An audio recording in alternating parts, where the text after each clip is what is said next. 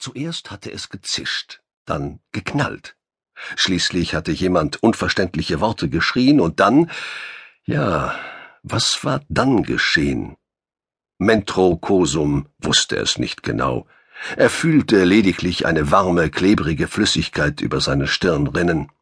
Das musste wohl die Folgeerscheinung einer unsanften Berührung mit der Stahlbetonmauer sein. Hurra! Sagte Kosum zu einer Person, die er nur schattenhaft wahrnehmen konnte. Bist du menschlich oder mechanisch? Wenn ja, dann keine Drohungen, lachte jemand mit tiefer Stimme. Sie klang angenehm. Ich bin menschlich. Junge, hast du ein Glück, dass deine Haare ohnehin so schön rot sind. Da sieht man das Blut nicht so. Übrigens nur eine harmlose Schramme. Kosum fuhr sich mit dem Handrücken über die Stirn. Er konnte wieder klarer sehen. Vor ihm stand ein schwarzhäutiger Riese von über zwei Meter Körpergröße und mit prächtig weißen Zähnen. Nur eine Schramme? Vielen Dank, ich spüre es.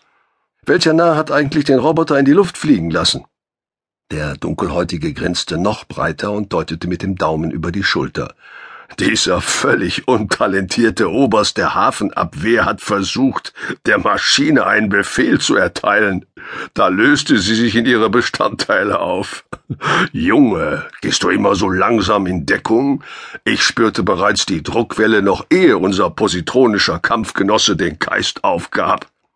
Mentro grinste jetzt ebenfalls aber nicht über die Belehrung seines neuen Bekannten, sondern ausschließlich über das ergrimmte Gesicht jenes Mannes, der als untalentierter Oberst bezeichnet wurde.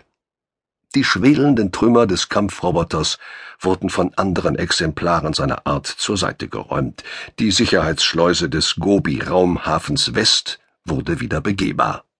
Ich darf doch sehr bitten, schrie der gemaßregelte Wachoffizier und kam auf die beiden Männer zu. Das ist die Stimme, die ich noch vernahm, seufzte Mentrokosum weinerlich. Er erhob dozierend einen blutverschmierten Zeigefinger. Quäle einen Robot nie zum Scherz, denn er hat, wie du, ein Herz.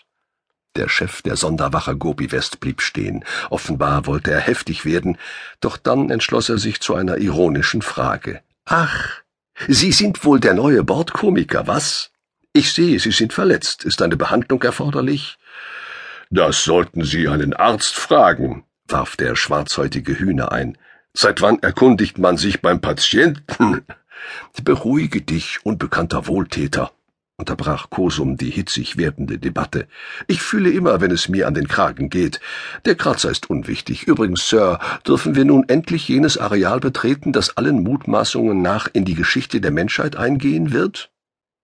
Der Wachoffizier wurde plötzlich sehr dienstlich.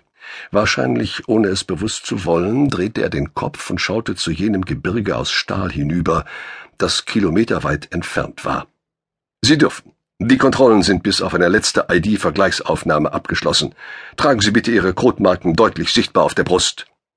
Erst mal eine haben, beschwerte sich Kosum und sah an seinem spindeldürren, dafür aber fast zwei Meter langen Körper hinunter. Mir wird klar, durch welche unlauteren Forderungen Sie Kampfroboter zur Explosion bringen. Der Afroterraner neben Kosum lachte Tränen.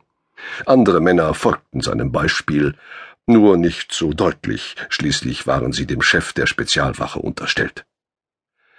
So lernten sich Mentrokosum und Menesh Kuruzin kennen.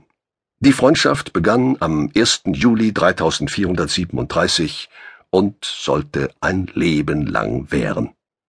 Das wussten die beiden Männer zu diesem Zeitpunkt aber noch nicht.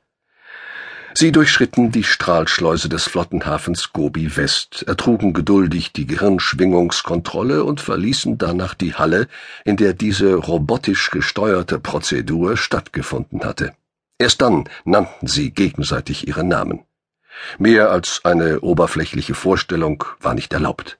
Militärische Ränge, Laufbahnen und was der Dinge mehr waren, galten seit Wochen und Monaten als Geheimnis der solaren Flotte. Der Stammbesatzung des Riesenraumschiffes weit draußen auf dem Wüstenhafen waren die Neuankömmlinge ebenso unbekannt wie jenen die Mitglieder der bereits eingefahrenen Crew. Selbst der Name des Kommandanten war geheim geblieben. Das